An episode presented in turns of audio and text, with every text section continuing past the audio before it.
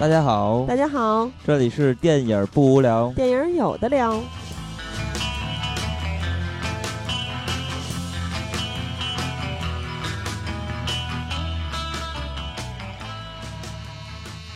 如果喜欢节目，请在新浪微博搜索“电影不无聊”，在微信公众平台搜索微信号 “dybwl” 下划线 PQ，即“电影不无聊”首字母。关注我们，我们会不定期赠送电影票与周边礼品，分享热门影片观点。我是金刚老师，我是僵尸喜儿，我是地狱无双爆热波动胖。你的名字也太长了，非常酷，非常不太好记。那你为什么要起这个名字？因为这是我特别喜欢的一个英雄 King 老师的呃必杀技，传说中的必杀技的名字。他那个必杀技叫地狱无双。爆热波动炮，嗯，但其实 King 一点都不强，King 在打游戏方面很强，所以你把炮换成了胖是吧？对，反正发音很像。那喜儿，你为什么叫你叫什么来着？我叫僵尸喜儿，怎么回事？你老想管我叫裘千尺对吗？真的吗？反正我还没秃呢，因为僵尸男。我不知道那个漫画里啊，反正在动画里它是非常白皙的，是死灰色，对，死灰色，对，死灰色，水泥灰，就高级灰嘛。我非常喜欢高级灰。然后为什么选择了僵尸男作为冠名呢？是因为他死不了，而且我非常喜欢疼痛的感觉，我可以杀自己一万次、一一千万次等等，然后都死不了。那他应该也老不了，对吧？对啊，嗯嗯。那那其实这个还挺符合女性同胞们，但是其实呃我的名字就很好理解了，就是刚才咱们说的这些冠名其实都来自于一个动漫叫做《一拳超人》，那这个《一拳超人》的主角就是奇遇老师嘛，对，所以呢我就是金刚老师，我代表着世界上最强的男人，代表着广大的秃头朋友们，不是不是，其实这样，呃，今天咱们录节目之前，咱们认识的那个鼓手还跟我。我说，就是说，要不要跟他一块儿去学拳击？然后我说，哎，我正好，我真的特别想学拳击。然后我就说，如果学完拳击的话，我以后就给自己起一个外号，叫做一拳超人。然后他就说，啊，什么意思？呃，一拳超人是一个独臂侠吗？那他为什么叫为什么不叫独臂弯刀之类的？就是这种。我说一拳超人不是是因为他只有一个胳膊，而是他消灭敌人只需要一拳，所以说非常非常强大之类的。所以呢，本期节目咱们就来聊一聊一拳超人。而且，其实，在聊一拳超人之前，咱们还给大家说一下为什么会录制这个主题。因为咱们之前做这个动画系列吧，其实说的很多都是开了一个好头，但是没继续。对，说了很多。欧美这些动画片，但实际上呢，从我的这个本源上去寻找啊，我觉得我还是更加喜欢日本的这些动漫。所以呢，从你的本源，呃，这样 应该是从从你的兴趣之源，本源。而且而且我最近一直 都在就是学习这个，就是练习绘画。嗯，所以呢，一直在去寻找这个当年小时候一直在看漫画，然后现在就模仿临摹，然后去抓那些漫画家的一些特点进行学习。所以呢，就更加。加的偏爱这些日本动漫，所以我觉得咱们的节目应该做的更加的多元，更加的有趣。所以呢，我们就来聊一聊《一拳超人》，这也是一五年特别火的一个动漫。所以说，就跟咱们上期预告的时候说的一样，嗯，上期不是说了咱们这期聊《一拳超人》吗？就是咱们不光会做动画电影，也会做一些剧集啊，就是 TV 版嘛。然后甚至是一些 TV 版的电影剧场版，对吧？然后这个这个之后可能都会涉及，比如说《一拳超人》，其实是在去年火爆东南亚，可以这么说，反正就超级火。因为我前两天发了一个朋友圈，那个朋友圈是一个恶搞，就是那那张上面那张图是小丸子和他爷爷躺在一个垫子上，他爷爷爷爷对爷爷说：“小丸子啊，你知道爷爷年轻时啊？”然后下面配的就是老师那张鹅蛋头。其实超强的哟，就是恶搞说老师以前曾经是樱有藏樱桃子的爷爷。对，呃，然后然后我发了这个之后，就跳出来很多平时都很少说话的朋友圈里面的老同学、老相识之类，说哇塞，你竟然看了一拳超人，然后什么什么什么什么等等，说你怎么才看之类之类的，大家都特别喜欢一拳超人。对。所以呢，咱们在聊《一拳超人》之前，还是跟大家说一件事情吧。嗯，这个事情本身其实作为我们来说也挺高兴的，就是咱们电疗的周边 T 恤又要重新重现江湖吧。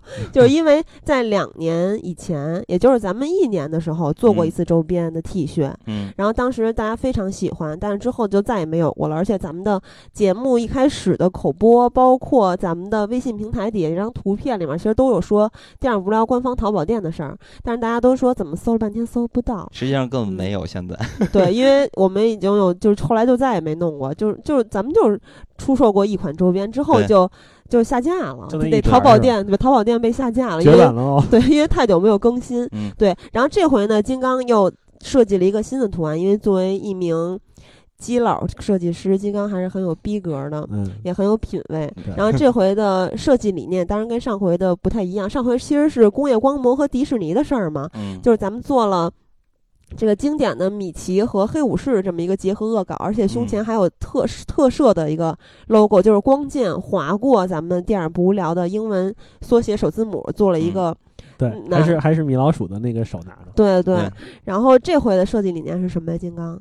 其实我个人就是最近一直都是去学习日本的这些画家的一些画风。其实我最近特别喜欢大有克洋啊之类的，他们那种特别写实的、特别细致的一些画风。但是我个人的能力其实还达不到那样。但是我还是很喜欢日本的这些画风，所以然后我就开始尝试着用日本的方式去绘制一些东西。呃，然后呢，我在画的时候就 不知道不知道为什么，就心态可能还是内心比较的单纯，然后画的画的就把这个东西画得非常的可爱。但是最后我觉得这种完全可爱的东西，我觉得不太适合广大的男性呃朋友们，所以呢，我就把它加了一些。呃，男性的气质在里边儿，所以呢，最后这个东西呈现出来的一种类似于玛丽莲曼森的感觉。这玛丽莲曼森并不是说我画了一个玛丽莲曼森那种 呃工业金属的感觉啊，就是特别土的那种感觉。其实我是想透出一点，也是在透出玛丽莲曼森这几个字儿上，因为大家都知道玛丽莲曼森这个名字其实是由两个人物来结合。产生的，呃，首先是玛丽莲梦露，这是一个代表，就象征着美啊，这这个一个代表，还有一个代表是曼森，曼森其实是美国历史上一个非常著名的凶手，所以这两个非常有。两个极端的两个反差呃，对，天使和魔鬼是吧？对，一个结合，所以就造就了现在这个图案。那这个图案大家听我说可能还看不到，所以呢，大家到时候可以关注我们的微博和微信，然后去了解这个信息。到时候会更好的、更详细的把这些东西都写出来。然后也是借此机会吧，然后更新了一下我们电电影不无聊的这个品牌。系统啊，logo 之类的，我们都重新翻新了。之后呢，我们就希望我们的这个东西可以更加的深入人心。而且对于我个人来说的话，因为我一直特别喜欢画画，所以我觉得这也是一个特别好的机会，可以让我就是如果大家不喜欢的话，对我来说的话，我觉得我能去画一些东西去出版，我觉得也是一件令人非常高兴的事情，因为我就是。以以一个兴趣做一个事情，这样一个执着的 gay。我以为他要说，如果大家不选的话，我就只能蹲在墙角哭了之类。我就是想说啊，其实这非常符合老师的理念。老师就是以兴趣去做一个英雄，那我也是以一个兴趣做一些绘画呀 之类等等的 事情。所以呢，呃，大家如果喜欢的话，就可以去关注我们的这个信息，到时候可以去购买。对，所以说这回主要是给大家预告一下，然后具体的购买渠道。然后还有这个呃效果图是怎么样的？到时候在微博和微信公众平台咱们会发。反正目前呃，我跟小胖看到这个图案其实是恶恶搞咱们自己的电疗头像，然后做了一些变化。我觉得反正我挺喜欢这个图案，而且这个图案其实这回是用的反光的面料印的这个图案。对。啊，所以在那个一些被吸光了的情况下，还可以反射出 荧光，是不是？看起来就是可爱中透了一点小邪恶。对，就是其实他那个眼睛，我觉得还真的，就一开始刚看的时候，还真的有点美少女战光光。对，美少女战士不灵不灵的感觉，但是底下那个骷髅非常之酷。嗯，好吧，那咱们现在就不说这个事情，咱们就开始聊聊咱们的一拳超人。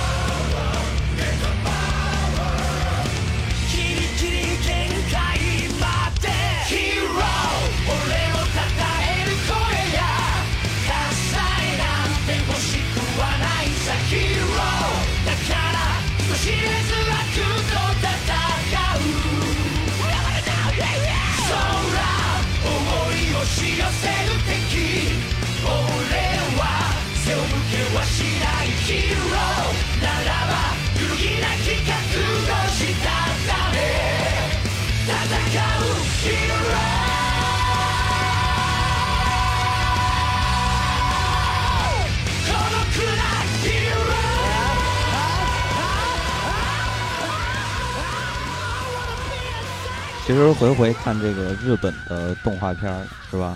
就会觉得这开头开头的音乐特别特别的燃，特别有激情。对，每一次看都觉得非常非常了不起。就是音乐啊，咱们只说音乐特别特别的出色。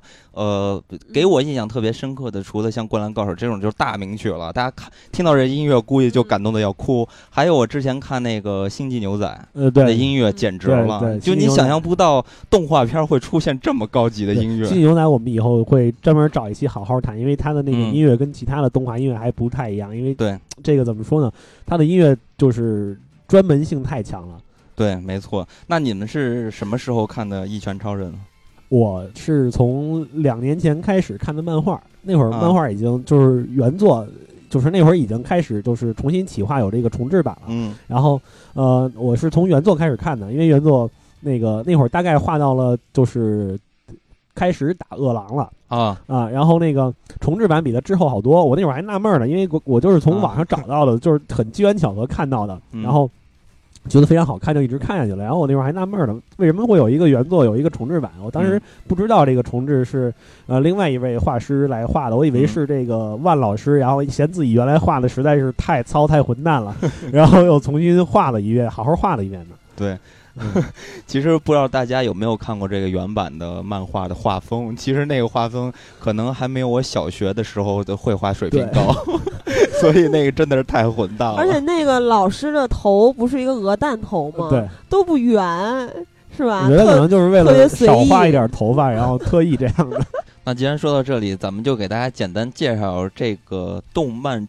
就是创作的背景吧，其实说起来非常非常简单，因为这个动漫最早是在零九年，有一个日本的网络漫画家，就是刚才小胖说的万老师，他也是出于这种练手的想法，然后在自己的一个漫画软件上就画出了特别混蛋的画风。就是那个画风为什么说混蛋？因为真的特别的糙，就是你基本能看出那个人人是一个人形来，然后。那个细节什么的，基本上可以忽略。它就是圈儿啊，线条啊，对，就完全有的地方就是涂个黑疙瘩就算过去了。就感觉是就是像很像那种大家应该都玩过那个 Windows 里边有那个绘画工具，就是系统自带的绘画工具，然后拿鼠标画出来的感觉，就是那种线也画不直的感觉，反正特别特别的恐怖。但是大家可以看看，确实。这种画风，然后还能火起来，我觉得是一个非常……我觉得这种画风反而有一种就是特别讨人喜欢的地方，因为你知道现在很多漫画都是画的特别的精致，然后他这个呃万老师的这个一拳超人的那种混账的画风，然后跟他那种有点混账的故事，然后在一起有一种特别特别搭的感觉，就是。就是你要是问我的话，是喜欢重制版还是喜欢这个原作的话，我会毫不犹豫的回答是原作，因为原作那种。特有的感觉是重制版给不了。对我问我们公司一同事，他说他也喜欢原作，因为就是他说原作，他说的是简陋两个字，对，特别准确。他说虽然简陋，但是特别的受欢迎。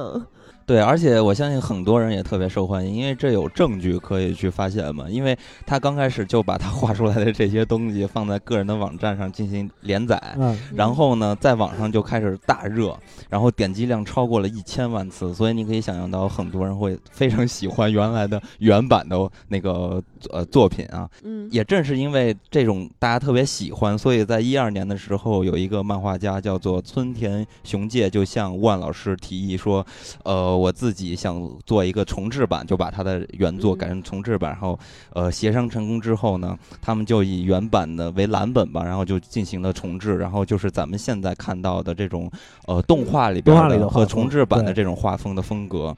这个也是非常非常的受大家欢迎，然后呃发了十卷，然后累计销量就突破了七百五十万部，也是非常疯狂的一个事情。然后在一五年的时候，也就是这个时候最火的时候，我相信很多呃国内的朋友看到的，就是或者说对于一拳超人感兴趣的，应该也都是这十二集的动画片儿，对吧？然后就做出这些动画片，而且这个动画片的制作公司也是一个非常著名的制作公司，叫呃 Madhouse。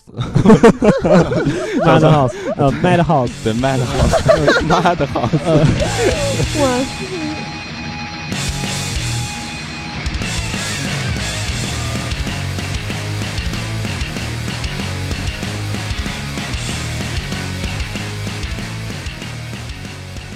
跟大家稍微说一下这个 Madhouse，就是因为我们平时看动画可能会忽略这个制作方、制作公司，但是那个 Madhouse 为什么说它有名呢？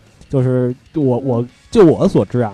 就是我前一段读的那个，就是金敏老师做那个《千年女优》的那本，就是传记的那个书，然后它里面就提到这个 Madhouse，呃，Madhouse 跟金敏老师的关系也是非常密切的。金敏老师的前两部作品，就是《未麻的布屋》和《千年女优》，都是出自 Madhouse 之手。没错，而且这个公司其实一向做的。动漫就非常非常的不错，然后呢，而且他们也是经常做一些动漫，只做一季，然后之后就没有下文了，所以也有很多人就在去猜测，到底《一拳超人》会不会有第二季，这个都不好说，大家时刻关注吧。然后具体的关于这个就是动画是怎么制作的，大家其实可以去查资料一些，然后可以去详细的去了解。咱们这儿就简单的介绍一下。那其实说到一拳超人的话，我觉得，呃，首先要抛给大家一个问题，就是大家觉得到底什么叫热血？热血这个东西，其实，嗯，你要是让我去用自己的感受说啊，我也说不太清楚。但是，呃，有过一个启发，就是我那会儿，呃，以前会。看一些像《海贼王》啊，像是《火影》啊，或者是一些那种类似的那种所谓的日本有一个名词叫少年漫画啊，然后少年漫画经常跟热血联系在一起。对，然后呃，要说做这个少年漫画，日本最出名的杂志，那就毫无疑问就是集英社的那个《少年 Jump》。嗯，然后《少年 Jump》他们有一个宗旨，呃，就叫做呃友情、努力和胜利。嗯啊，我觉得这个就三个词就非常好的形容了这个热血是什么东西。我觉得让我理解的话，就是友情、努力和胜利。对，其实我当年看呃《灌篮高手》，然后一直到之后，我特别喜欢《海贼王》。我觉得呃两两个有一个共同点，还有一个是梦想。就是其实努力嘛，努力不是也是为了梦想努力吗？然后梦想还有一个就是有一个共通点，一开始都是菜鸟，就我就说《灌篮高手》《海贼王》啊，一开始就都是菜鸟，樱木花道天天犯二嘛，嗯，然后慢慢的把这个篮球技术练练到，因为他有天赋，然后叭叭叭叭，然后然后你看路飞，他是最弱的果实，就跟自然系其实差无数远，然后但是他也是在找到一个一个的伙伴，然后经历了一场一场的大战之后，慢慢的把他那个最弱的果实。变得越来越强大，然后使出各种什么机关炮、机关枪啊，什么乱七八糟之类之类的招数。然后，因为他也是有梦想嘛，我是要成为海贼王的男人，就是菜鸟升级到特别牛逼的战斗力。嗯，其实我心目中一直都对于热血，其实就是很直观。就我觉得《灌篮高手》篮球飞人给我的，我觉得就是最热血的事情，因为它很现实嘛。你看那个樱木花道，他其实刚开始并不是说我喜欢篮球，而是因为想追求晴子，然后就开始打篮球，打到最后，他其实真正的爱上了篮球。其实这里边有有一种执着，然后一直在呃呃努力，然后激励他，激励他，鞭笞他，然后呢，为了这份理想，然后不停的去付出。所以我觉得。呃，似乎热血就应该是那种执着。我我觉得执着非常重要。对于热血，其实这么来说的话，我觉得热血可能就是一种能够唤起这个观众激情的东西。对，因为我们看《灌篮高手》这种作品的时候，就是你跟着这个樱木花道一起成长，你看到最后结尾的时候，也会觉得非常的感动。对我之前看那个《灌篮高手》的时候，不是又重新看了一遍吗？看到他。最后和流川枫击掌那一下，眼泪哇塞哗哗的直流，哇塞，简直太热血了。现在我一想《灌篮高手》的歌曲啊，还想想到那些人，我就觉得就是内心就受不了。所以我就觉得热血这种东西特别特别激励，就是咱们成长的时候的那个年龄段，所以大家一直都特别喜欢热血这种东西。但是热血其实还有一个词比较类似，就叫鸡血。但是呃，我觉得就是大家千万不要把热血和鸡血混为一谈。呃，所以呢，呃，我是觉得看《一拳超人》的时候，也会给我带来这种特别热血的感觉，因为《一拳超人》这里边有很多很多大量的人物存在。其实里边有一个特别热血的人物，就是无证骑士嘛。对，无证骑士就是 C 级第一位嘛。其实无证骑士在这个里边，他是特别特别渺小的一个，其实他就差不多就是一个普通人，就比比普通人稍微强那么一丢丢，就是雷锋嘛。对对，其实他非常非常的弱，但是呢，他内心就有一种坚守和正义，然后追求梦想，所以我觉得这是特别呃热血的一件事情。而且你可以看到他和老师就是惺惺相惜，而且呢，他本身是一个无名小卒。但是在，呃，这个《一拳超人》这个动漫里边，他其实会经常出现，而且他很重要。对，那个无证骑士他是这样，你说他就是以一个 C 级英雄来说，他的实力就是战斗力也不是最强的，呃呃。那他为什么能排到第一位？其实他有机会升上 B，就是，但是他一直都守的第一位，他因为觉得自己的实力达不到 B。对，但但是我觉得他之所以能在 C 排到这么靠前，就是因为他他是一个真正的英雄，就是除去力量之外，他的灵魂是一个英雄。对，就是在别人别的英雄都被打趴下，比他更强的英雄都被打趴下的时候，他明知道自己赢不了的时候，还勇往直前的那种精神，飞蛾扑火的精神。对对，那咱们在呃展开去聊这个之前，呃，可能有一些人还没有看过这个动漫，所以咱们大概给大家讲讲这个《一拳超人》到底是什么情况。其实这个名字其实就很奇怪，就像我。节目一开始说的那个鼓手就问我一拳超人是什么东西，他以为一拳超人可能就是一只手，其实并不是这样。其实一拳超人是地球上或者全宇宙可能都是全宇宙最强的男人，他打别人只需要一拳就可以把别人打耗死。对手，对，就耗油跟耗死，打烂，而且是滋汁儿。然后稍微说一下这个动动漫的设定吧，就是它大概就是呃这么一个世界观，就是这个世界上呃出现。会出现很多怪人，对，这个怪人可能是因为执着或者因为各种原因，然后由普通人或者由一些什么动物什么奇怪的东西，就跟成精那感觉似的，嗯，然后就还有一些改造，对，变异了，然后变成怪人为非作歹，对，然后为了应付这种事情，然后那个成立了一个英雄协会，对，然后这个英雄协会里面就是给这个英雄，就跟那个有点像咱们在漫威里聊过那个英雄注册法案似的，对，就是他会给这个英雄登记。然后，那个有人来捐款，然后他们会给一个英雄发工资，对，啊，然后来维护这个世界的和平，对，因为有一些怪人出现的时候，可能警察跟军队都无能为力，但是这种有超能力的人，他们就有自己的实力可以去解决这个问题。然后这个英雄大概分为了 C 级、对。B 级、A 级，然后还有一个就是。在这个日本的，不管是动动画还是游戏里面，都特别喜欢用的一个设定，就是 S 级嘛，就是可能是 Super 那个超级的那个意思。嗯啊，大概就分为这几级。对，C 级大概有几百人是吧？特别特别多，三百多个啊。然后 B 级是好像是一百多个，然后 A 级就是三十多个，然后 S 级就是十几个。反正每一个级别都会越来越少，越往上越少嘛。这个也是肯定的，非常合理。对，然后除了像英雄们有这么一个分级，其实，呃，对于这些怪人来说，其实他们也有一个级别，但是分类方式不太一样。对，分类方式，怪人基本上他们是按那个灾难等级来分的，分了这个虎级，就是能造成一定的这个破坏。对，说不特定多数人的生命有危险，就是但是不特定的意思就是一一部分人不是基本就是特别大怪人里面最弱的，就比一般的罪犯可能要强一些的那种。对，然后就是鬼级，虎上面是鬼级，鬼级好像是能整个城市的机能会停止，所以就整危害到一个城市了，就已经很强了。这么来说的，对，就这个城市快被毁灭了，或者是受到了。特别大的侵袭了，然后鬼级上面就是龙级，嗯，龙级就是就是鬼鬼级的升级版，就是多个城市将要遭到毁灭，嗯，然后最强的就是神级，神级就是整个人类将 会面临危机是吧？但是有老师在，这些危机完全不可能发生，所以我觉得最有意思的设定也是这个东西让我呃特别有感情的地方，就是对于老师这种超强的设定，因为咱们原来看这种比较热血的动画片或者动漫的时候，都可以发现。经常会出现一种就是升级打怪的形式，而且经常这些人物本身不厉害，但是突然一瞬间小宇宙爆发，最典型的就是星矢嘛，然后就给人天马流星拳干死了。对，所以我觉得这种东西非常的不讲道理，就完全是为了剧情需要，然后。愣是给加进去。就我小时候看奥特曼也有这个感觉，就是奥特曼跟一个怪兽打，那最后一个了结怪兽的招数都是一个激光，那明明可以直接用那招 秒掉那个怪兽，然后他非要等那个噔噔噔噔噔噔不行的时候，然后再放大。对，那你要这么说，路飞还是挺合理的，因为他是在不断磨练中研发出一些各种新招式。但其实路飞他是在一个更大的环境里面打怪升级，就是他他也是去看，还有过一个两年修炼，然后去练级，然后每次打的人都更强了。对，所以他那个还算比较合理。但是我觉得老师他其实有点反这个，因为他。他一出场就非常的厉害，所以这就是我特别喜欢的地方。因为我小时候看这类型动画的时候呢，我就一直在幻想，就说，哎，有没有会出现这么一个人物，他本身就是特别强，也别跟他们这样乱哈拉，就直接上来一拳搞死就完了。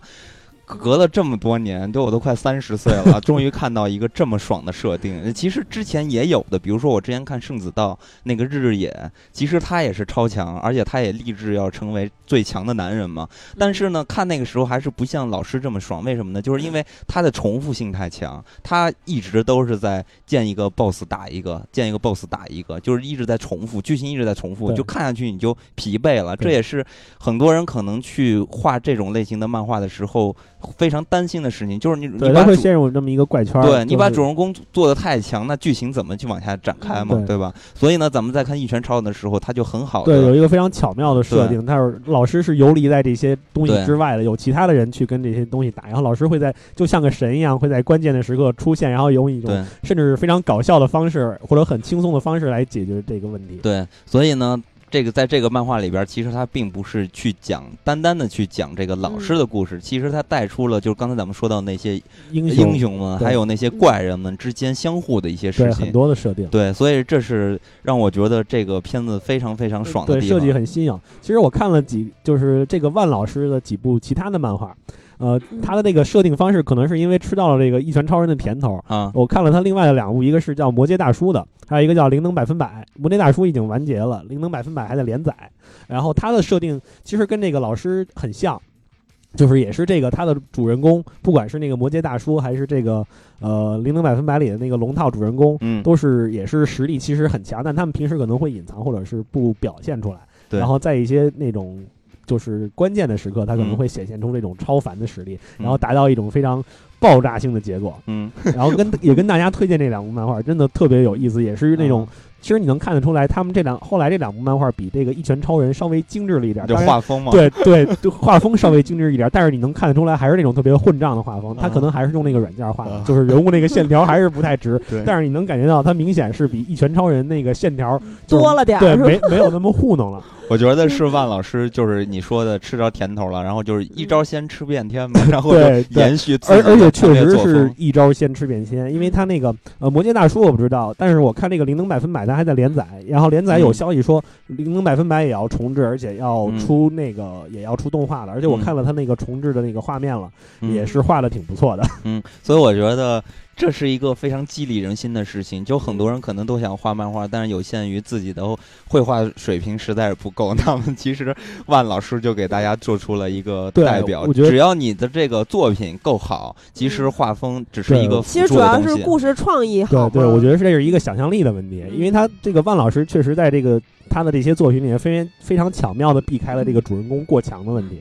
啊，其实也就这么说，就是万老师的这个《一拳超人》，他真的就是说的一个特别通俗的话，就真的不是一个靠脸的作品，他真的是因为他的设定和他的故事特别的出众，太有趣了，对，太有意思了。所以咱们就来聊聊这里边非常有趣的这些人物，你们都有喜欢哪些？呃，我我就像刚才的冠名一样，我特别喜欢 King 这个人物。King 就是一个，就是因为如果大家只看了动画的话，可能还没有看出 King 的真正实力。嗯，其实 King 是一个非常强的人，他打游戏是基本上是天下无双的实力。对，唯一唯一一个可以呃就是暴虐老师的人就是 King。对，在游戏的世界中，他就是因为 King 他是 S 级第七位嘛，然后号称是地球上最强的男人。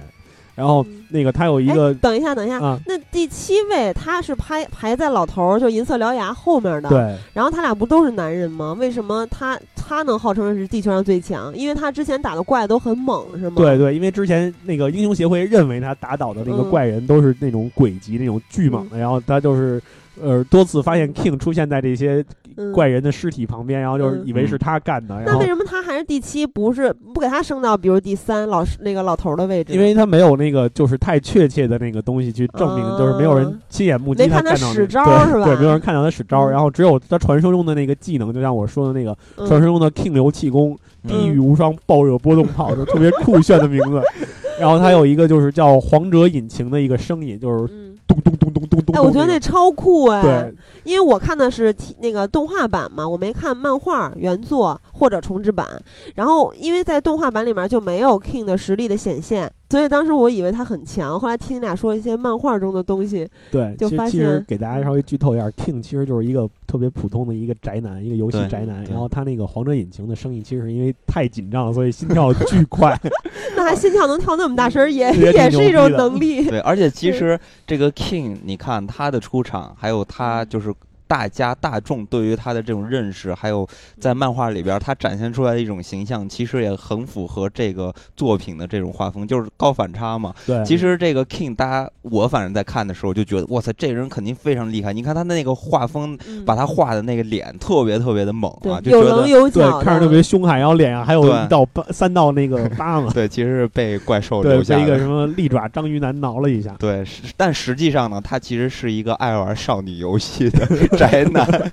然后跟这个老师呃打游戏，老师还偷偷的把他的 PSP 好像是给偷走了。对，其实说起来比较有意思，King 他这个人之所以能排到 S 级，其实都是老师的功劳。对，因为他出现的那几次怪人都是老师打掉的，然后他只是碰巧出现在附近。对，除了 King 啊，其实我还喜欢一个人物，我喜我特别喜欢这个呃动漫里边的，是性感囚犯啊？不是，哎，我觉得性感 囚犯应该很适合你。不是，是地狱吹雪。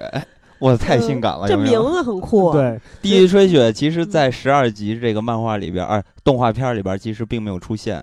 但实际上呢，他在漫画里边，他的身材画的非常非常的漂亮。呃，我当时看到那个重制版的吹雪的时候，我也惊了，因为你知道，在那个就是原版里面那个，呃。吹雪就是既看不出漂亮来，然后也看不出身材好来，就是他那个黑衣服就是一团稀里糊涂涂黑的地方。但实际上她非常非常的漂亮，而且这个人物其实也挺有意思的。她本身是和那个呃龙卷是一对姐妹，她是龙卷的妹妹。嗯，龙卷是 S 级第二位的，非常之强，因为第一名的爆破从来没有现身过，然后所以就把龙卷作为终极武器使用，英雄协会嘛。对。对，然后这个吹雪跟他的姐姐一样，都是这种超能力的拥有者，但是呢，他个人能力可能比不上他姐姐，所以呢，他就留在了 B B 组的第一名，然后一起一直去呃，就是找一些他的手下，然后拉帮结派，然后成了吹雪组。对，因为他的实力呢，怎么说呢？他其实他的实力是可以升上 A 的。但是他之所以不往上升，是因为 A 级第一位有另外一位甜心假面在守着，他是绝对不可能进军到 S 的，因为他觉得自己的实力是肯定是打不过这个甜心假面这这一个层次的。对，然后他就是在 B 级第一位守着，然后拉帮结派，然后去欺负一些新人，然后想保住自己的这个。这个 B 级第一位的排名，对，所以最有意思的时候，他不是去找老师吗？老师那会儿是排在 B 组的第十七名还是第几名吧？然后就想让他老师变成他自己的手下，然后这个事情本身就非常的没有道理，因为老师那么强，老师就说我拒绝，然后那个谁就来了，索尼克就来了，索尼克然后就开始跟他们打，打完之后，然后还跟那个杰诺斯打嘛，然后那个吹雪就看傻了，然后又跟他进了家，进了家之后发现 King 也在家里边，对，找他。他打游戏，当时吹雪就傻了，说：“那我也加入你们吧。”对，当时这也是这样，就是因为那个他跟那个呃跟这个奇遇老师磨皮的时候，然后索尼克来找老师的茬儿，然后那个杰诺斯军就跟索尼克打起来了。然后当时吹雪就傻了，说：“哇，这个索尼克这个实力，无论是这个速度还是这个战斗技巧，毫无疑问都是 S 级的。”嗯，然后看到那个 S 级英雄。杰诺斯管他老师叫那个叫管奇遇叫老师的时候，他就傻了。然后最后发现那个呃，跟这个奇遇在一起交往的人都是那种巨强的人，巨强的人。然后除了呃吹雪这个人物特别喜欢，当然更多喜欢这个人物，还是因为那重置版里边对这个人物画的好漂亮。我还我还看了他有同人的那种，就是啊，真的有点羞羞的那种漫画，啊，也好棒。找来看一看。我我反正我是记得在漫画里边就吹雪的那个。就是一一些彩页吧，还有一些插页里边会有一些吹雪的比较裸露的那种，嗯，我也看到，你知道吗？写真的那种感觉，就是当时觉得特别特别的美。哇塞，看俩人开始淫笑了，太恐怖了。那除了除了像这个吹雪，我还喜欢另外一个人，这个人物就是银色獠牙，他是一个武术大师。所以你还是喜欢功夫是吧？啊，对啊，我喜欢技巧派啊。当时他希望老师可以到他的拳馆来去。跟他修炼呃修炼学习之类的，然后他还说到了很多中文，说什么石头、螳螂，就说剪刀石头布那块儿吧。对。所以这个老头儿他的呃功夫就是特别特别的高，然后大家也可以看到，在这个故事里边，其实有很多的这种英雄派别，他们都是赖以成名的方式都不太一样，有的是靠的肌肉系，对对吧？比如说那个背心尊者，他们都是靠肌肉、靠力量。还有那个，我以为你可能会喜欢的性感囚犯，性感囚犯，性感囚犯应该就一直想睡他。还有那个超合金黑光，这都是属于那种肌肉力量型，对对，就是我们想象中可能就是小时候我看终结者就是那。那个，我有一同学特别喜欢终结者阿诺施瓦辛格，他就觉得那个肌肉练到一定强度，可能就能防弹了。然后我觉得就是这种这个有这个漫画里面设定的这几种这几个这种肌肉型英雄，都是这种可能强到这种级别了。就是升级版的阿诺和史泰龙是吧？对，就跟一坦克似的。而且其实这类型的英雄和怪兽其实是比较多的，但是武术系和技巧系的其实比较少的。你比如说，我特别喜欢的银色獠牙和那个原子大人，其实他们都是技巧派别的。对，原子武士是 S 级的第四位嘛，银色獠牙是第三位。我特别喜欢原子武士，因为。就是他是这里面唯一一个耍剑的一个剑，对，不是一个剑士嘛，对吧？对，目前看来是。其实那个闪光弗莱士他也是有一把爱刀，叫瞬杀丸，但他跟那个就是跟音速索尼克有点像，他们两个都是这种速度派的。对，但是原子武士真的就是造型，首先就是特别酷的。呃，一个武士的造型，非常的传统。我觉得原子武士就是有点像那《噬魂》里边的霸王丸，就是那种感觉，也叼着那草之类的，就很传统的武士，就是那种剑客的形象嘛。而且他那把刀的那个护手非常的帅气。对，哎，我觉得有点像那个浪客行啊。呃，就是他们都是传统的传统武士样子。所以就有一种复古又性感的感觉，而且他他使剑非常的牛，他可以瞬间把无数就把一个整体切成极其微小的无数无数块。那个必杀叫原子斩嘛，就是斩到原子那个层面。对，所以其实我看的时候，我在想，如果他跟海贼王里面的索隆在一块比武的话，或者说鹰眼吗，那是秒死鹰眼或者索隆吗？我觉得他们战斗的方式不太一样，应该鹰眼他可能那个。剑气很强，这里面那个原子武士没有体现出这种远程攻击的能力啊！我知道，剑术上比较对，这就是那个华山派的气宗和剑宗。对，你看索隆不也是吗？他有一招就是直接变成龙卷风了，那个就是剑气。但我觉得论剑术招式的话，我觉得原子武士应该比他们牛逼。对，他是剑宗的这个极致，对，有点风清扬的感觉，是吧？地位啊，就是一瞬间砍出无数刀，已经非常强了。对。而且其实还有一个人，就是站立的龙卷嘛。他这个我不知道，S 级里面是只有他是有超能力的吗？嗯，因为现在爆破的能力没有出现，而且有几个英雄的能力没有显现，像警犬侠，呃，没有明确表示他的他的那个攻击手段。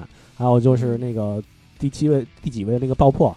还有第一位第一位的爆破，还有一个驱动骑士，这都是不太清楚他们的那个攻击方式，但是估计可能目前来看，只有龙卷是 S 级里的超能力系。对，你看驱动骑士，还有金属骑士，包括杰诺斯，都是改造的那种高科技体系的。嗯，其实我最喜欢的角色不是这些英雄，什么 S 级啊、A 级啊等等，我最喜欢的是一个。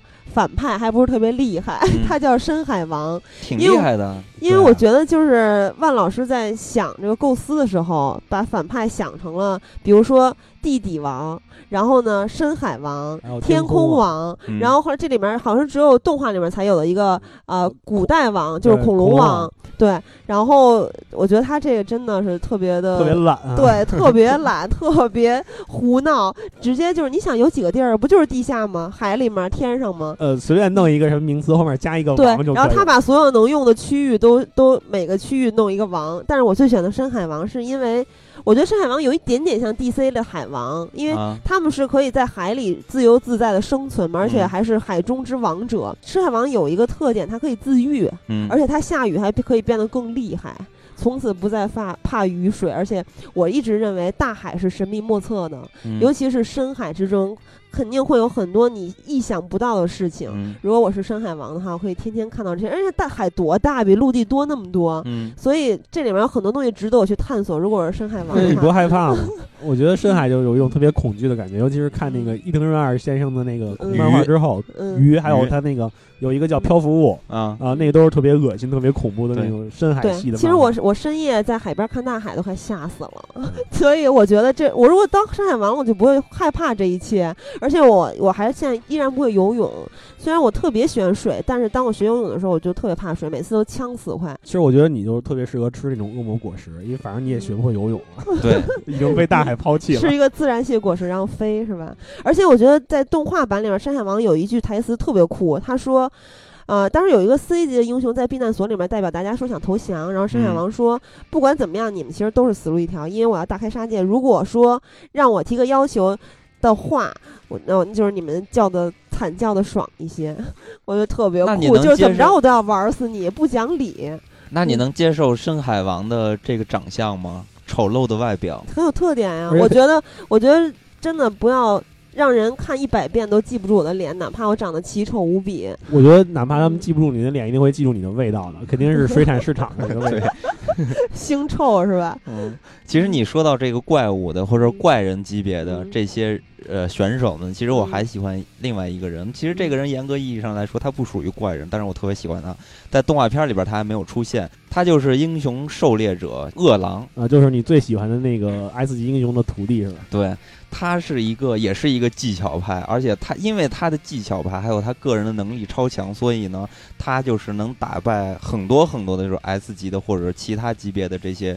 呃，超级英雄或者是怪人，对。但是我觉得他最有意思的是这个人物的设定，或者他本源的这一个想法。他原来小时候就看电视，然后就看那个英雄打怪人的这个电视，然后就说问他爸爸说为什么回回都是这个正义超人去胜利？然后他爸就跟他说，因为正义超、正义超人他们是出于正义，正义就肯定会赢的。然后这个饿狼，然后就说。那我觉得很不公平啊！难道因为他是正义，所以他们就能赢吗？所以我觉得这个世界非常不公平。对，这些坏人明明很努力啊，他在电视前为那个邪恶男爵喊加油。对，然后呢，他就说：“那我就立志去做一个怪人。虽然说他是一个人类，但是他却呃把自己变成了一个怪人。然后到最后，他的那个意志力就是太强了，然后也确实变成了一个怪人。对，但是他真的非常非常的厉害。呃，但是在老师面前依然是渣一样的存在。”但是他已经是老师出一拳打不死的怪人了吧？这是非常少见。对对，呃，我看那个漫画，我还没有看到最后啊。我看到他和老师相遇了一次，特别有意思。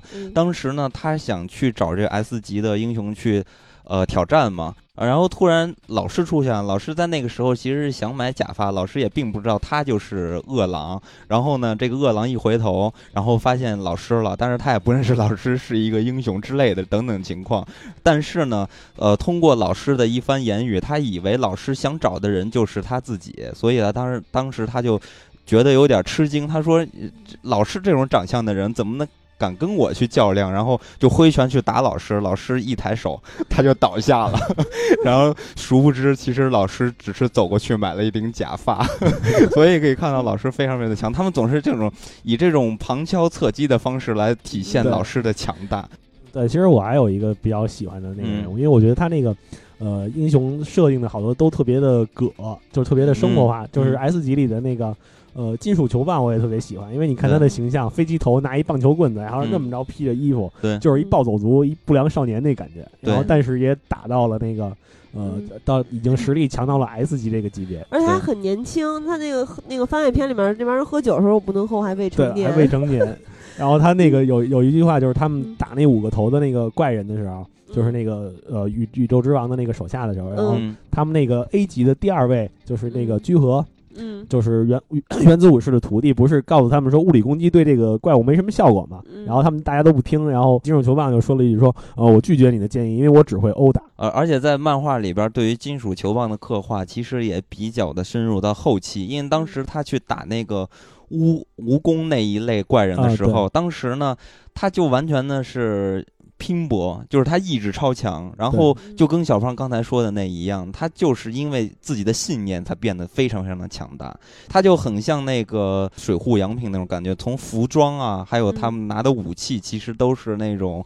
呃，日本的那种少年漫画里边那种反派、小混混、流氓的那种形象，但是呢，他的意志也是超强，也是很热血的，像那个咱们看的那些动漫作品里边的那种一贯的作风。所以说，这个人物其实是非常典型的一个，我感觉就是日本社会创造出来的那种典型形象。对，其实我还喜欢 S 级里面的第十二位，就是警犬侠，因为他的外形有点像。冰原狼的可爱版，就是他一直披着一个狗皮，是吧？我现在怀疑他披的可能不是狗皮，他可能是一只狗长了一张人脸。哦，也有可能，也有可能，因为在番外篇里面，他睡觉的时候就是远看就是一只狗，然后还是一只白色的狗，还特大。但是我觉得他他为什么喜欢他？因为他其实挺神秘的，是不是在漫画里面也没有交代他的？具体的能力是什么？而而且那个知道那个我我是因为看了这个万老师的另一个作品，就是《灵能百分百》里面，他提到了那个都市怪谈嘛，因为他那个故事大概是讲了一个有超能力的小孩儿，然后去做一些除灵的工作这种事情。它里面讲到了日本的一些都市怪谈，里面有裂口女，然后除了裂口女之外，还有一个特别著名的形象叫人面狗啊，嗯啊，所以你觉得？对，我觉得我现在看完那个，我就怀疑他可能其实是一只狗，然后是一个妖怪。但是其实从侧面也体现出来他有多强，因为。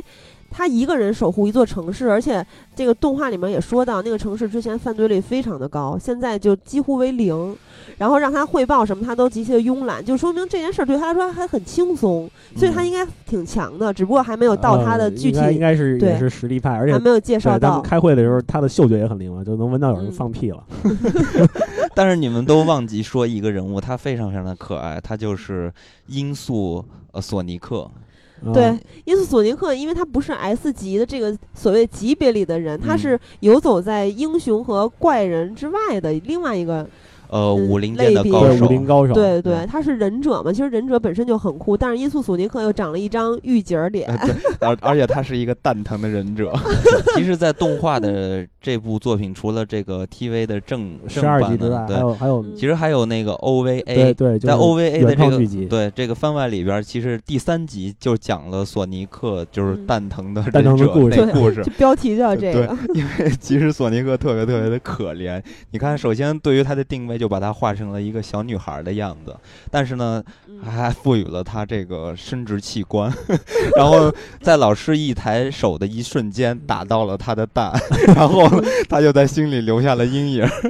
然后当当他一发功的时候，他就想到了老师打他的蛋，然后他的就蛋疼。对，就像所有高手对决都会先在脑海中过招一样，每一次都是被老师爆蛋。对，但但是我觉得他也挺有意思，因为这个人物他好像没有什么正恶之分，他其实就是想变得更加强大。然后也是因为这个被打蛋的这个环 情节，然后一直压抑在心中，所以说他一直想去超越老师，然后一直去找老师去比武嘛。其实索尼克这个人物，呃，如果大家看过这个作品的话，可能会觉得跟另外一个 S 级英雄有一点重叠，就是闪光弗莱士。呃，现在在动画里面还没有，就是没有展现他的实力，但是在漫画里面有一点透露了，尤其是在原作里头，就是他也是一个 S 英雄里的速度流，嗯，啊，然后也是那种靠速度去取胜的，嗯，然后招式跟索尼克也有重叠，嗯，然后他们都有一招叫风刃脚，就是可能是跳起来一个用脚踢一个下劈。嗯。呃，然后包括同门师兄，对我怀疑是这样，因为你看，在这个 OVA 里面，他们去泡温泉那一集，就是僵尸男遇害，他们调查那一集里面有那个呃，就是闪光弗莱士的那个。就是半裸的那个形象嘛，你看他的那个身体上也都是有刀疤、有伤痕。然后你看那个呃，另外就是蛋疼 OVA 里面那个索尼克的身上也是有这个，有也是有刀痕嘛。就是你可能会觉得这两个人可能可能打过，因为他在设定上和这个招式上这两个人物重叠都挺多的，不知道以后的发展里会不会有什么交代？对，所以我觉得应该不是打过，是同门那个意思。因为当时呃，动画里面伊素索尼克就装逼特别严肃的说了一段话，就说什么我出生在忍者故里，小从小就研钻钻研招数啊，等等巴拉巴拉。所以他俩是不是可能都出生在忍者故里？对，可能。其实说其实说到这儿，我觉得这动画还有一个点特别有意思的地方，就是。呃，老师这个性格就是，你看，要是按往常的那种动画的话，他们不管是杰诺斯君刚开始介绍自己的过去，还是那个索尼克这样去说自己的过去，然后包括那个武装大猩猩去说他们那个进化之家的过去的时候，都是巴拉巴拉介绍一大堆背景。这要是一般的动画片，恨不得得占半集。对对。然后老师就会特别烦躁，说你给我缩到二十字以内。对。但是这里边唯一一个说话比较啰嗦的，也就是杰诺斯。对。杰诺斯也在这里边也是一个非常重要的人，而且我觉得他和老师的这个。关系啊，有点激情，也也不能说激情吧，我就是觉得杰诺斯已经超出了对于老师的崇拜，就是单纯的一种崇拜了，因为他对于老师的照顾简直太无微不至了，就是一小跟班嘛。对，然后而且杰诺斯也非常的出色，而且呢，杰诺斯的故事其实，在漫画里边也留下了很多的是一条隐藏的线索。对，因为他一直在去找那个毁了他家乡的那个那个机器人。对，现在就是给大家有一种感觉，就很可能是第六位的金属骑士干的。对，因为之前一直在透露这个金属骑士就是他的对手嘛，之类之类的。而且金属骑士到底是怎么回事儿，也一直都没有讲。那还挺奇怪，因为驱动骑士警告过他嘛，说你真正对手是他，但是驱动骑士也不告诉他为什么。而且驱动骑士这个人物 也只出现在了这一段儿，而且他这个因为在动画里面还没有看到，在漫画里面也只透露这么一点。他也没有显现他的实力，是吧？对，所以其实咱们这么去看这个故事，你会发现，其实这里边也布满了很多的坑。对，就是他这个万老师说他非常聪明，他可能不是在画工上还不是特别成熟，但是他在这个写故事和这个留伏笔的这方面，可以说是已经非常厉害了。对，其实对我来说啊，就这些伏笔对我来说根本就不重要，就可以看到这老师一会儿变帅，一会儿变丑，我就觉得非常的满足，因为我可能还是看这个《灌篮高手》留下的一些情节，就是咱们看《灌篮高手》的时候，樱木花道也是那样，就是一会儿巨帅，然后一会儿就变成特别搞笑那那样子。其实这个里边。在《一拳超人》里边也是有这种高反差的意志在进行这种对峙和互换，所以我觉得就很有趣嘛。而且在这个《一拳超人》就是奇遇老师变成鹅蛋脸的这个时候，就这个画风其实是保留了原版的那个画风，其他的地方基本上就完全被重置了。对。然后说到这个重置，还有包括这个动画，嗯，不得不承认这个日本这个动画产业的这个制作之精良。怎么说呢？你看动画里面，尤其是有一段给我印象特别深，就是性感囚犯嗯变身的时候，嗯，他就是像美少女战士那样嘛。这个在漫画里面就很难体现。对，然后他但是他在动画里面就能。体现出他那个变身的那种搞笑，那种一个巨壮的肌肉男是一是一个基佬，然后还彩虹，对，还彩虹，然后他那个变身看起来特别夸张，对，然后但其实只是把自己身上衣服都撑破了而已，变大一号而已。对，这其实也是这个动画一系列的一些比较有趣味的恶趣味的地方。其实它开涮了很多的这些一些周边的漫画，作为这个。漫画这个改编动画吧，它的这个画风制作上是非常精良的，包括这个音乐音乐的原创上也是能看出来这个动画的制作水平还是非常高的。没错，其实我在看这个《一拳超人》的时候，也是通过动画开始关注的，因为咱们原来看这个动画片的时候，经常会发现看动画片并不像看漫画那么爽。为什么呢？就是因为。呃，有时候动画真的太拖沓了。我举一个特别简单的例子，就还说这个《灌篮高手》，大家知道，就是有时候，比如三井寿投出一个球的时候，这球可能要投两集才能投进篮，然后中间就全在讲回忆，对，回忆过去。这这根本就不算什么。你看看《海贼王》，你再看看《火影》，那个简直就是一个支线，你恨不得拍出好几集去。《海贼王》我就是已经放弃了，包括《龙珠》几百集就放弃了。《龙珠》它做动画的时候也是，也是小悟空跟跟那个比克大魔王对峙就能对半天。就是他那个，呃，我觉得他是这样，日本的，因为他这种短集的这种像《一拳超人》这样的动画呀，它篇幅就就这么多，他只要把他这个故事讲清楚就可以了。嗯。但是那种连载不一样，连载它有一个，他们有一个计划的集数，他要在这个集数里面拍完这些故事，他可能那个材料会有限，那就势必需要一些东西去拖延一下这个时间。对，这就是动画跟漫画一个比较显著的区别。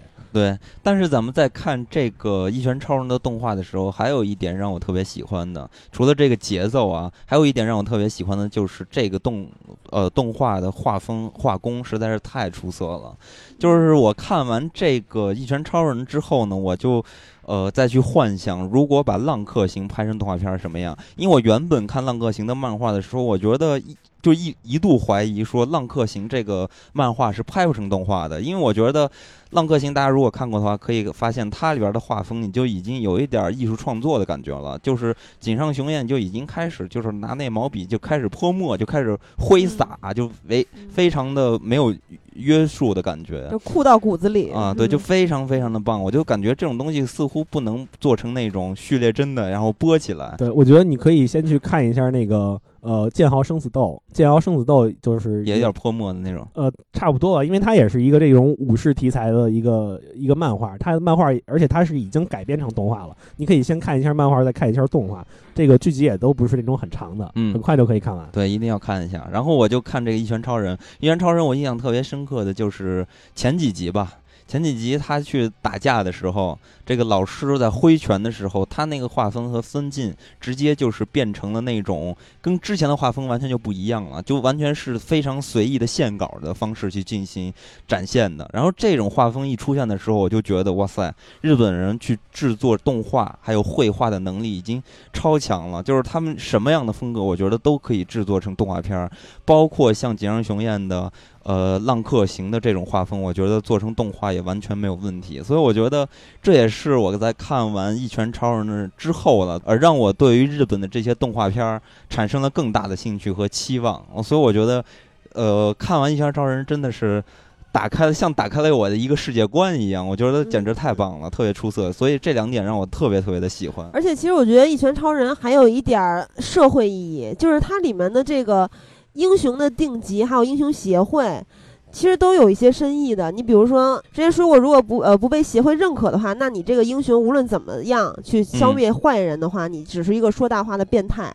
对，当其实只为只有为数不多的几个人知道老师真正的实力嘛。当时这个银色獠牙就属于一个。银色獠牙当时在这个这些民众误会老师的时候，他他不是还有一段内心 OS 吗？就是说，啊，这个业界其实已经被腐化了。然后老师如果能就是借着这个机会，如果退出这个英雄联盟的话，其实也是一个好事儿，因为毕竟老师跟他们是不一样 level 的人。对，而且这些英雄里面总总有一些特别 low 的人，比如像背心猛虎，就是没有实力但是却沽名钓誉的人，这种人也有很多。然后那个这个 C 级的英雄其实就是打工仔嘛，就是他们那个最低级别的人每周要去去干掉，那就是自己去找业务，有一定的业务量。对，然后杀的人也都是一些，比如抢劫啊，或者是什么变态杀人狂这种，自己的业务要自己去争取。这就这就我觉得跟英雄真正的英雄有点差得远。对，其实但是你看他这个呃，这个游这个动画里的设定，动漫里的设定，这个英雄协会也是非常有意思的。英雄协会它严格来说其实是一个民间组织。对。啊，因为你看这个，如果大家看了漫画也看了动画的话，就会知道这个英雄协会的诞生其实全都是托老师的福。嗯，因为老师就是那个屁股下巴小那个屁股下巴小朋友，然后屁股下巴小朋友的爷爷就是一个大款嘛，然后为了。觉得自己的孙子遭受到了这种就是怪人的威胁，他就决定成立这么一个组织。而且是这个孙子来的灵感嘛，说那我干嘛不做一个英雄联盟？而且他爷爷也是一个屁股下巴，我觉我觉得那屁股下巴画的有点过分，让我觉得 特别像。高玩，嗯，所以说这个漫画这个恶搞的这一部分也是非常逗的。嗯，对，其实呃，像刚才喜儿说的那点，我觉得也是这部作品除了咱们它的娱乐性，还有它的这些特点。就是风格上的一些特点，这个作品其实还是有一定的深度的，毕竟是来源于生活的嘛。对，因为这个作品啊，其实它咱们之前在上期节目跟大家介绍的时候也说到了一个词，就是反英雄。刚才喜儿也说到了，在这个作品里边，呃，给咱们展现出来了很多种英雄。那这些英雄其实他们的目的都不一样，有的人就是谎言，像那个背心猛虎，对 King，他就是 King 啊，对 King 就是非常坦然的接受了这份工资。对，他就是个普通人。对，然后还有像刚才喜儿说到的这些背心儿，呃，这这个帮派的人，他们就是呃拉帮结派，然后包括那个吹雪也是嘛。呃，对对，所以说这些英雄其实都有自己的小算盘，其实他们都像真实的人类一样，他们都有自己性格上的一些缺陷，然后也并不是呃一度的因为正义去做这件事情。我觉得确实，这个万在画这个漫画的同时，也向大家。表达了一种他所认为的英雄，就是像无证骑士那样，就是心中有这种信念；然后像老师这样，他不在乎这种名利，只是因为兴趣想做英雄，想为别人做一点好事儿。对，像 King 这种挣工资的，然后像比如说春雪，他也有点想想要出名的感觉。还有就是跟他姐姐抗衡嘛。对，跟他姐姐抗衡。那背心猛虎就更是那种我要出名，我要利用一些不择手段的方式出名。嗯，其实。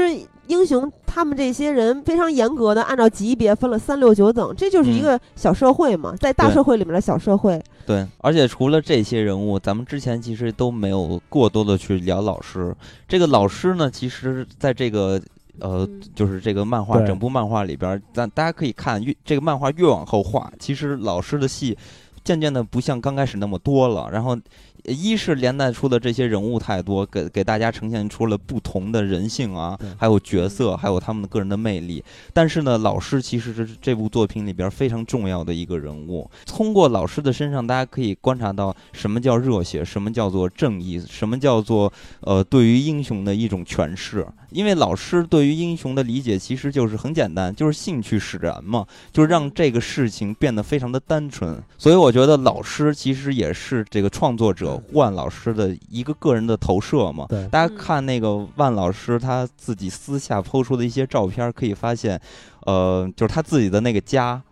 就非常的像，就是奇遇老师的真实的那个家，就是他们二者之间是有一个呃置换的，而且呢，这个万老师他自己画这个东西，就画这个作品的时候，刚才也说到了兴趣使然，也是因为练笔练习嘛，所以有了这么一个作品。所以说，其实他对于呃奇遇老师的这种诠释，象征着一个普通人对于兴趣、对于呃社会、对于人性的一种直观的感受和。体可能看起来有点幼稚和单调，但是呢，确实非常的真实。而且当体育老师他变得这么强大之后，其实在他的对于社会的观察，对于人类的观察，其实也发生了一些变化。就是大家可以看到，他有很多让人感动的地方。咱们在看这欧美的一些电影作品，对于超级英雄的一些刻画，其实比较深度的话，其实都是在去寻找这些超级英雄的本我。比较有深度的话，就像诺兰拍的《黑暗骑士》三部曲那样，对于超级英雄，他是去挖掘本我，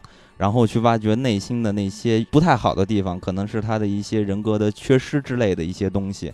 但是呢，奇遇老师的身上，你看不到这些本我的或者是超我的一些东西，他其实非常像一个一面镜子，然后通过他。然后去观察社会，观察社会的普通人，再去观察这些超级英雄，然后带出了两种的视角，然后让大家就让咱们这些读者或者是观众可以更加细致的去观察英雄是什么样的，那大众对于英雄的态度又是什么样的？所以这个在看这个奇遇老师的时候，让我特别感动的就是，你记得吗？他打那个深海王的时候，他说了一句话，他说。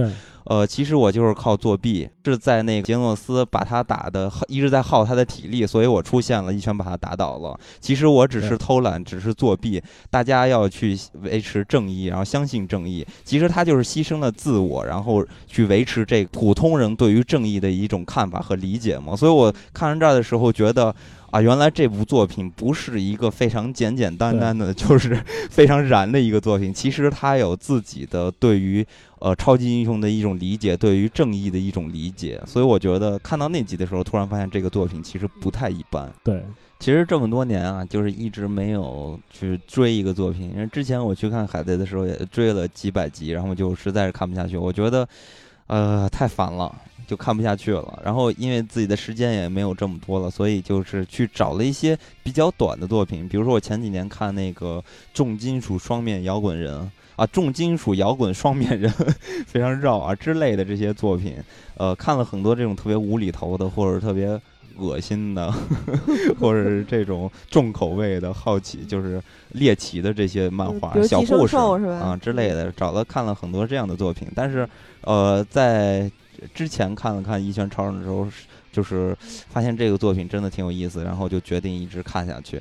那其实咱除了《一拳超人》，呃，咱们之后呢也会去聊一聊其他的一些作品。那是肯定，呃，你像最近看的一些作品，比如说，呃，重金属摇滚双面人啊。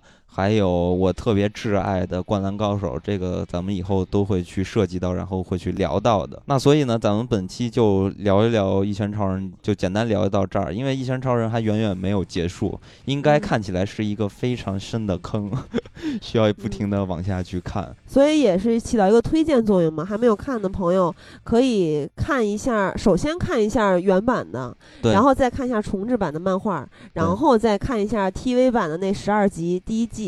然后再看一下那六集番外，然后还可以再看一下 O A D 的那个唯一的一集。不，其实现在看这个《一拳超人》其实还不晚，还追得起来。对，因为因为他这个原作漫画那个，我看最近更新的是会暂停更新一段时间，因为可能万老师把更多的精力要投入到这个灵能百分百上了。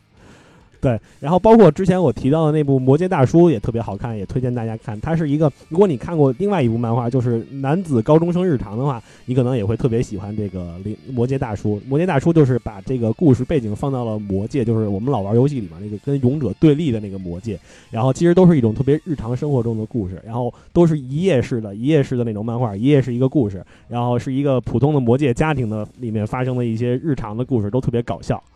对，而且其实这种漫画看的很快，也很轻松。对，那所以除了《一拳超人》，本期节目其实咱们还留了一个彩蛋，这彩蛋就是咱们呃简单的说两句魔兽吧。因为咱们为什么这期没有专门去做魔兽，主要是因为我和喜儿不是魔兽的玩家，而且呃，就对于这个大 IP 没有什么感情。对，对于这个目前出来的口碑，其实也并不是很理想嘛。对，但虽然我还很，我之前不是说过吗？我还是很想看。作为魔幻史诗，我也想看，但是我放小长假去骑马了，然后金刚家里有事儿，回了趟老家，所以我们俩目前还是没有看。但是小胖作为魔兽的玩家，是非常喜欢，对我特别也非常期待，特别喜欢暴雪的这款游戏，所以我那天就跟我之前一起玩魔兽的朋友们去看了首映。然后看首映之前其实很激动，因为我们去那个电影院。然后在开始之前就已经聚集了很多这个粉丝，因为你知道看首映的有这个激情的，基本上大部分绝大多数都是粉丝，都是这个游戏的玩家。然后他们有那种，呃，我觉得其实比起电影本身，先不说电影，就说说这些可爱的玩家跟这个观众来说，就是真的特别可爱。他们。包括我，我的朋友们也是，都很多人都打扮成了那个游戏里人物的样子，或者是穿着装备，拿着武器。我那天就是打车到那电影院附近，然后我溜达过去的，然后我就看到了很多拎着大斧子，然后扛着想杀扛着大锤子就过去了。不，那个斧子一看就是我们部落的。呃，不是，你你是玩什么的？是部落的还是我是我是部落的，部落的我我玩玩过好多个职业。啊啊，那那你看到联盟的，是不是想上去殴打他们？没有啊。啊，你接着说。然后那个。嗯，然后说说这个电影，嗯，电影怎么说呢？呃，因为它跟这个原来的故事剧情稍微有一点改动，而且它，你知道，这个玩过的玩家都知道，魔兽世界它其实只是这个魔兽故事背景的一部分。它在之前有三部这个魔兽争霸，就是呃非常经典的那种，就是即时战略的那种对战游戏，竞也是经典的那种 WCD 上的竞技游戏。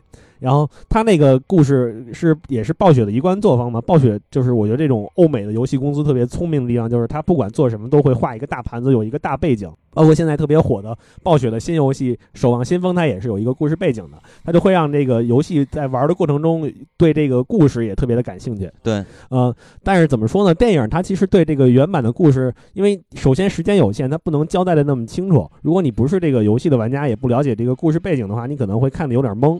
而且它那个在一些设定上，因为方便大家理解，它简化了，啊，然后，呃，包括，而且我个人觉得啊，它在这个拍的过程中啊，有一点那个特别欧美流行文化的那种影子，就是他那个，比如说主人公安杜因洛萨，就是有一种特别呃，怎么说呢，特别典型的那种欧美式的英雄的那股那股劲儿，呃，而且呃，我觉得讲故事讲的也不是特别的。到位，我觉得如果这个片子就是你像你看过《指环王》和看过那个《冰与火之歌》这样的经典魔幻大作的话，你就会觉得这个片子跟他们拍的真的不是一个 level。但是你作为一个粉丝、一个玩家、一个爱好者来说，呃，看的时候还是真的非常的感动，非常的有激情。啊，那其实 对我来说，可能就体会不到你们的那种感受了，因为我真的是没玩过这游戏，只能说是一般好看吧。特效是不错，但也没有到特别让人惊艳的那种地步。就是因为我本来是抱着去看《指环王》的这个期待去看的，我就我想看它有多么恢宏，然后有多么大，是吧？这那我觉得你可能看不太到。那我期待值又降低了一些。对。呃，我觉得这个电影它怎么说呢？真的是一部情怀电影，因为你知道魔兽陪伴了我们，不管是从魔兽争霸还是到魔兽世界，陪伴了我们这一代人，就是从高中那会儿，就是甚至是逃学去泡网吧这种坏孩子一起这么玩起来的，玩过来的这么一段岁月，就是有很多特别好的回忆。而且我通过魔兽世界认识了一圈特别特别好的朋友。就是这种朋友，不光是我们在玩上有交集，我们在生活里面也是非常要好的朋友。我觉得这是可能是魔兽带给我们最宝贵、最珍贵的东西。所以这部电影作为一个我们从上大学那会儿听说要拍、要把魔兽世界拍成电影以来，对就特别期待的一件事来说，呃，是给我们那种过去的岁月的一个挺好的一个纪念品。小胖越说越严肃。其实我觉得那个意思是不是就是，比如说我选《三体》，那这个电影我可能会很烂，那我也必须要去看，是这种感觉但是它事实上也没有那么烂，就是还不错吧，一般吧。哎，其实我其实虽然没有玩过《魔兽世界》这个游戏，但其实我弟不是玩那个《魔兽争霸》之类的游戏嘛。然后我老在他玩游戏的时候，我就听见那游戏里边传出来的一些声音，什么 Double Q、Master Q 之类的。然后呃，我不知道《魔兽世界》会不会有这样的一些声音出现。没有，那一般出现在竞技游戏里头，射击游戏比较多。《魔兽世界》不会，《魔兽世界》它。呃，作为网络游戏来说，它还是一款角色扮演的游戏，就是你在里面就跟现在大多数网游的那个套路似的，你选定一个角色，然后再选定一个阵营，然后以你个人作为一个英雄的角度，然后去体会这个世界。那个游戏做的非常的精致，虽然那个画面可能现在看有一点过时了，因为毕竟是十多年前的游戏，但是嗯，怎么说呢？真的是我觉得是有史以来最棒的一款网络游戏。嗯，但是现在的高中生，包括他们升入大学，因为其实你们大部分大学的时间也在玩魔兽嘛，尤尤其是大学时间。现在完了，都在你们腾讯。现在他们是不是也就不玩了？就是现在的高中大学生，所以他是不是就是八五代、八五之后这代人的回忆？嗯，可以这么说吧，因为也不光是八五后，因为我们玩那会儿也有岁数挺大的大叔，对大叔也有在玩的。但是可能对于现在的小朋友来说，可能他们没有赶上魔兽这一波，可能赶上的也是个尾巴。我觉得他们错过了最好玩的那几个版本。对，现在就是你看国内的这些网络游戏，对吧？其实都是腾讯出品，其实现在火。现在这个不管是国内还是这个，因为现在代理游戏也挺火的嘛。日本也，你看那个《最终幻想十四》做成了网络版，然后包括现在《勇者斗恶龙十》也要出网络版，也是要由盛大来代理。其实都是非常经典的游戏系列。嗯，但是我觉得他们在。反正我我我现在还没玩《勇者斗恶龙》，但是那个《最终幻想十四》我很深度的玩过一段时间，呃，给我的感觉就是画面非常非常之精美，但是比起魔兽给我带给我的那种快乐，真的是差远了。没有了是吧？没有了。那那段岁月过去就不会再回来。那你还会期待魔兽的之后的续集吗？哦，我会非常的期待。不光是电影上，我也希望它的游戏能重置一下，因为魔兽这个暴雪也是挖了一个大坑，有好几个关键人物，我觉得这个游戏的剧情应该朝那个方向发展，但是它并没有。我觉得，呃，也许有一天那个游戏要是重置的话，我们。的一些朋友要是还会接着玩，对，如果能够再重新聚首的话，也是一件非常令人感动的事儿。但是你们现在玩的挺辛苦的，在业余时间还得上班嘛。而且现在魔兽的玩家数量比起当年来，那真的是少了很多了。没错，因为毕竟你们这波人都已经工作了。嗯，那其实咱们最后再简单的说一下，因为你刚才提到了《最终幻想》，其实我记得我应该初中那段时间吧，看过一部非常呃名气特别大的游戏改编的作品，也就是。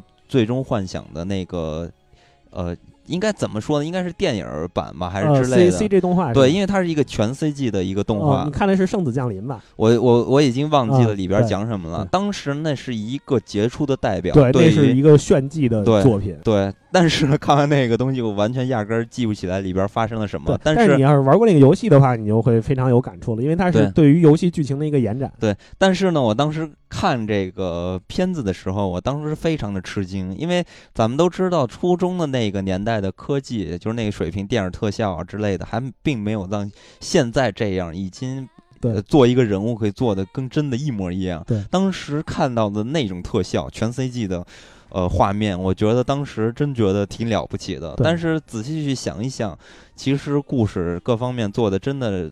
不太好，而且呢，咱们再通过这么多年的历史再去回头去看这些游戏改编的电影，其实没有一些特别成功出色的，无非是《寂静岭》算是一部比较不错的改编的一个电影作品，因为《寂静岭》可能它的那个故事本身就非常的好，有很多的隐喻性，而且，呃，电影呢又赶上那个特效的年代，然后水平已经发展了很很高了，然后。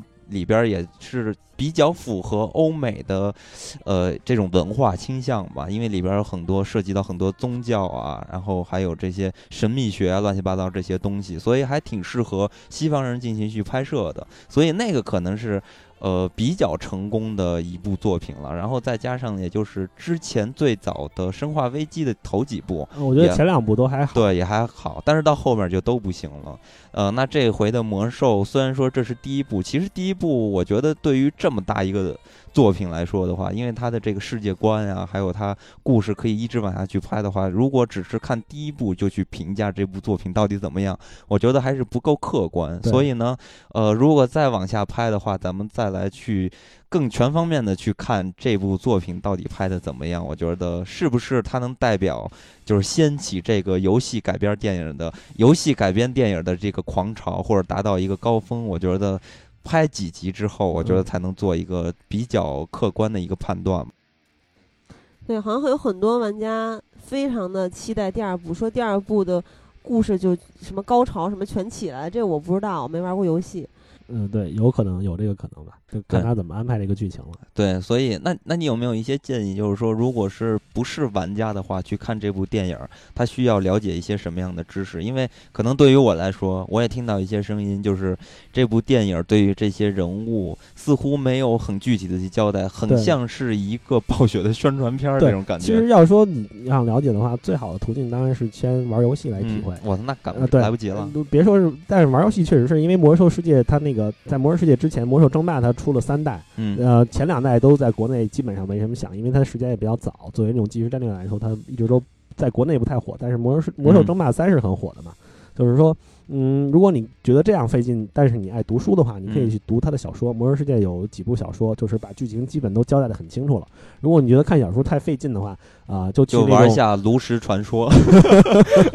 呃，不是，嗯，这这你要是想了解背景的话，也可以去玩一玩，因为他那个炉石传说是根据那个魔兽世界的一些设定来的，对人物的设定。但是你可以去看一看，像是那种呃呃，那叫就是一些这种魔兽的网站。就是资料，对对，他那个都有一些大概的背景资料，然后你在网上搜一搜，这种东西也非常多。其实我也没有读完那些小说，我也主要对这个剧情的了解也是因为玩游戏特别感兴趣嘛。嗯，然后你就会去找一些其他的资料去看一看，对，去看，然后你就大概了解这个故事是怎么一个发展。嗯。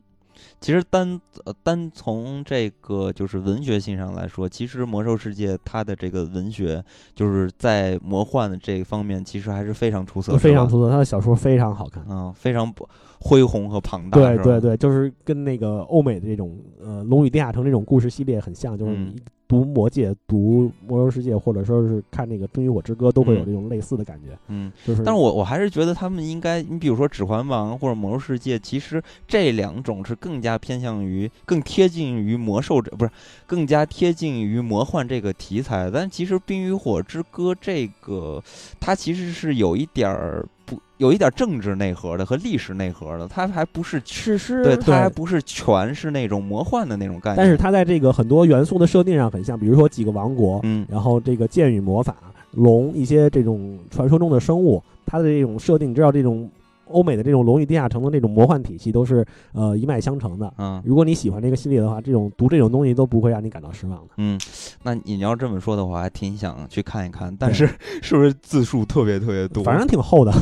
反正你在它下线之前肯定看不完了。好痛苦啊！那我还是接着看《人类简史》吧。没事，你有空你要要有空的话，我哪天可以给你讲一讲。对对对，咱们私下交流吧。那咱们本期就聊到这里吧。因为魔兽世界我们确实不太懂啊，就是我俩不太懂啊，所以之后有机会吧，如果魔兽再进行拍摄，就是呃讲的故事更多一些，咱们再回头再去聊聊魔兽，多做一些功课，时间更充裕一些。而且我相信这一段时间会有很多人都去聊魔兽，咱们就不赶这个热闹了。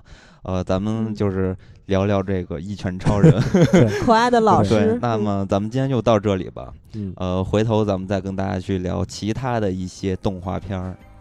呃，跟大家说再会。再会。再会。